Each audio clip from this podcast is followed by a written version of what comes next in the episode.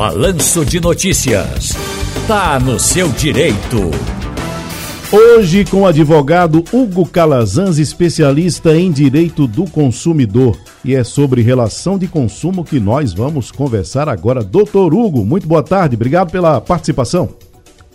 Boa tarde, Tony. Boa tarde aos ouvintes da Rádio Jornal. Satisfação nossa, amigo.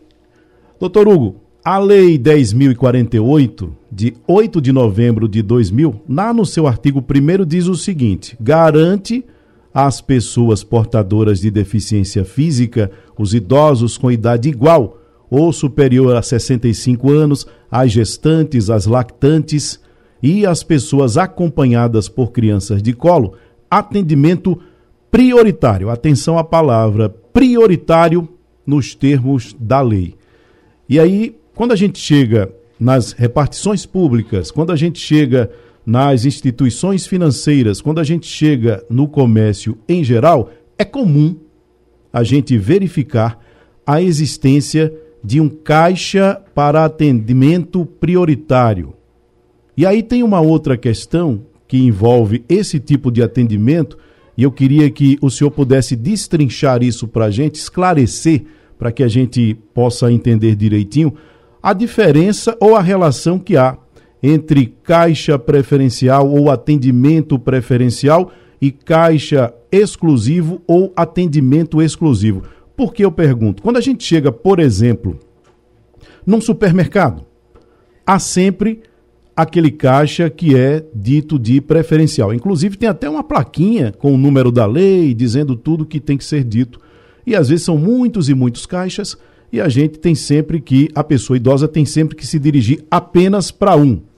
Ela é orientada, ela é, digamos assim, é, é, é, é conduzida àquele caixa. Mas sendo um atendimento prioritário e não exclusivo, e a pessoa sendo detentora desse direito onde ela estiver, doutor, ela tem obrigatoriamente que ir apenas para aquele caixa ou isso diz respeito a qualquer caixa, no caso específico de um supermercado, por exemplo, ela pode ir em qualquer um, não tem que necessariamente ir apenas para aquele. Como é que funciona isso? E aí, voltando ao que eu disse no início, caixa ou atendimento preferencial, caixa ou atendimento exclusivo, como é que funciona?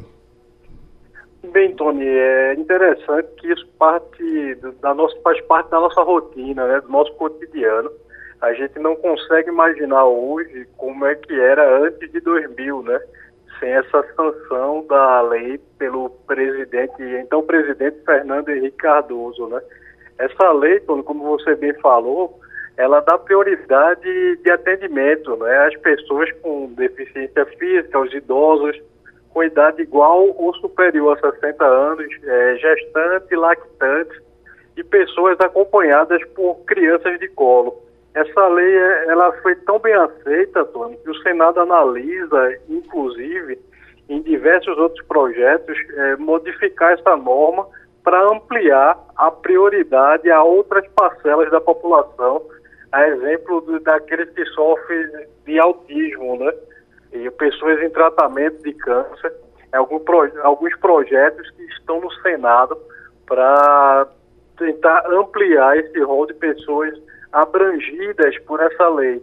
É, me atendo à pergunta em relação à caixa preferencial e caixa exclusivo, Tony. É, essa diferença a gente pode fazer de uma forma simples.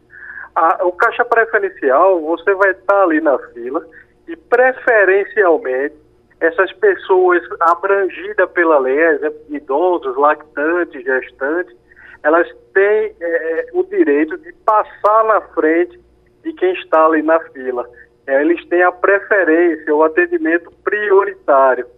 É, é diferente do caixa exclusivo, que o próprio nome diz, ele dá a exclusividade apenas os abrangidos pela lei da prioridade serão atendidos naquele caixa obrigatoriamente. Aí outra pessoa que não seja abrangida por qualquer das prioridades elencadas na lei, elas não poderão utilizar os serviços naquele determinado caixa. Essa é a diferença primordial entre caixa preferencial e caixa exclusivo. Agora, doutor, considerando o que diz a lei, aqui no seu artigo primeiro que eu já é, é, é, acabei de falar, essa questão do atendimento prioritário ou preferencial.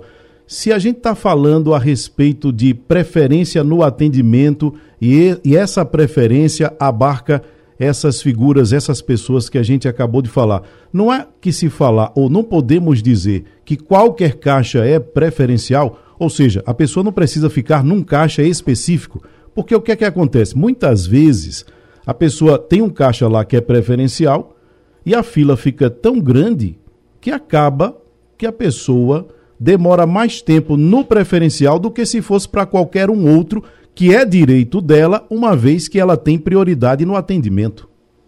Verdade, Tony. É, é sempre bom a gente utilizar o bom senso ao interpretar, ao aplicar a lei, né?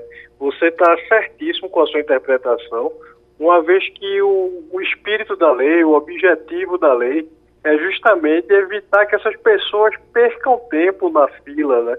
Então, é, a sociedade ela deveria ser educada para no sentido de que se houver alguma dessas pessoas que seja abrangida por essa prioridade, ela seja preferencialmente, prioritariamente atendida em qualquer um dos caixas.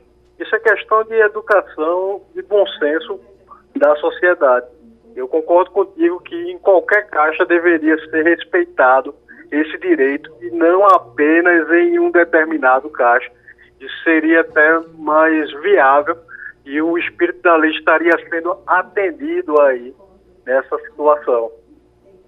É, porque normalmente a gente vê um caixa em separado que tem um, um, um cartaz com a lei e as pessoas normalmente se dirigem para ele, mas é bom que elas saibam que o direito abrange qualquer caixa, afinal de contas, ela é detentora desse direito, o direito de atendimento prioritário.